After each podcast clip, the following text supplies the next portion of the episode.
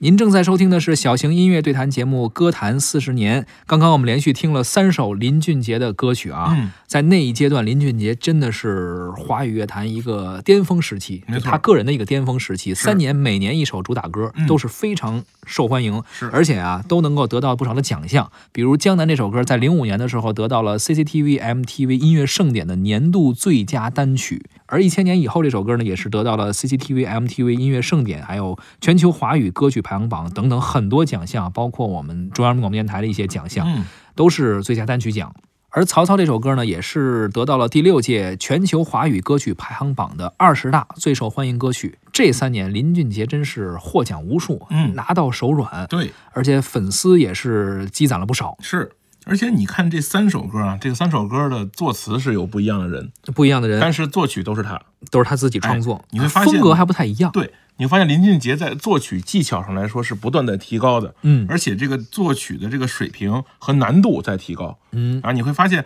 呃，我不知道你在 KTV 里有没有唱过林俊杰的歌。林俊杰的歌不是特别好唱，是因为他在作曲上下了很大的功夫，就是你得有科班的经验，或者你有专业的水平才能唱林俊杰的歌。呃林俊杰啊，曾经有一个江湖有一个外号叫“行走的 CD”，啊，就是特稳定是吧？嗯哎，就是咱们经常咱们经常在节目里也经常聊说这个歌手适合听这个唱片，嗯对录音这个歌棚手呢现场不错，是林俊杰是现场和唱片都很好，对，行走的时候在马路上都像哎 CD 一样。没错，当年有这么一个故事，说有一次在现场啊演唱会的时候，林俊杰唱了一个歌，现场的设备坏了。嗯，坏了以后呢，等于是完全没有反送，也没有这个呃录音配音了，就各种的效果都没没有了啊。然后呢，这个直接清唱，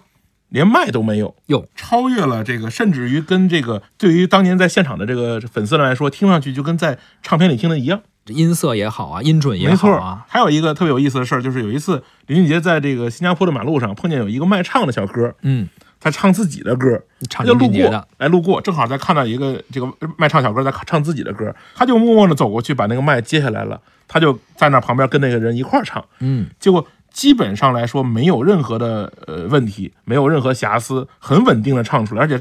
唱完之后发现围的人很多，发现他是林俊杰，是哎，而且你会发现呢，就是很多这两年呢，大家去愿意去聊唱功这个事儿。哎，咱们也说过，说很多歌手唱功好，比如陈奕迅，嗯啊，比如说后来林宥嘉、林俊杰属于唱功非常好的，我觉得他在技巧上来说不输于林那个陈奕迅和林宥嘉，但是呢，林俊杰在对于歌词的体会和把握上来说，我觉得是距离陈奕迅还是有有差距。嗯，你会发现这几首歌呢，曲子旋律没毛病，但是歌词多少都会有一些牵强啊，有些矫揉造作的地方，而且他在唱的过程中呢，感觉他的感情灌入的这种感觉不是特别到位，但是唱法没毛病，嗯所以这个也是我觉得可能是很长一段时间林俊杰没有达到所谓的这种天王级啊这个水平，但是我觉得呢，他虽然没有达到这个级别，但是他的音乐还是值得肯定的，嗯，哎，而且他都是自己创作、自没己错作曲，是。可能歌词这块儿呃都是别人来写的，自是己的感受稍微弱一点。没错，而且基本上后来听说你，咱们最近不听说吗？说这个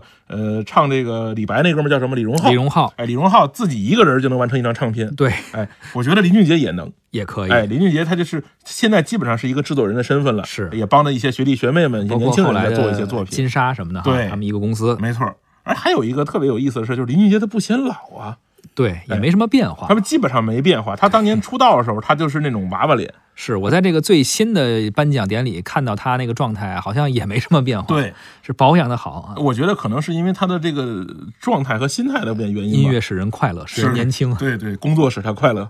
好吧，咱们已经听了林俊杰三首歌曲了啊，嗯也聊了一下林俊杰的一些特点啊。嗯林俊杰现在在忙什还么？在做做做做做音乐，做音乐，但是还自己自己有一个娱呃出新传媒传播公司，哦，也在做这个音乐的事儿。反正推一些新人，嗯对当老板了，有点对像国外的一些唱片公司，啊，对很多国外的唱片公司，他的老板都是歌手出身。对，啊，比如我知道什么韩国的那个 YG 啊，嗯是什么是嗯三大唱片公司嘛，三大娱乐公司、老板全都是歌手出身是，后来去推新人，没错可能这也是唱片工业或者说娱乐文化比较成熟的一个体系的一对个方式对，吧。林俊杰这个公司还帮陈奕迅做过唱片，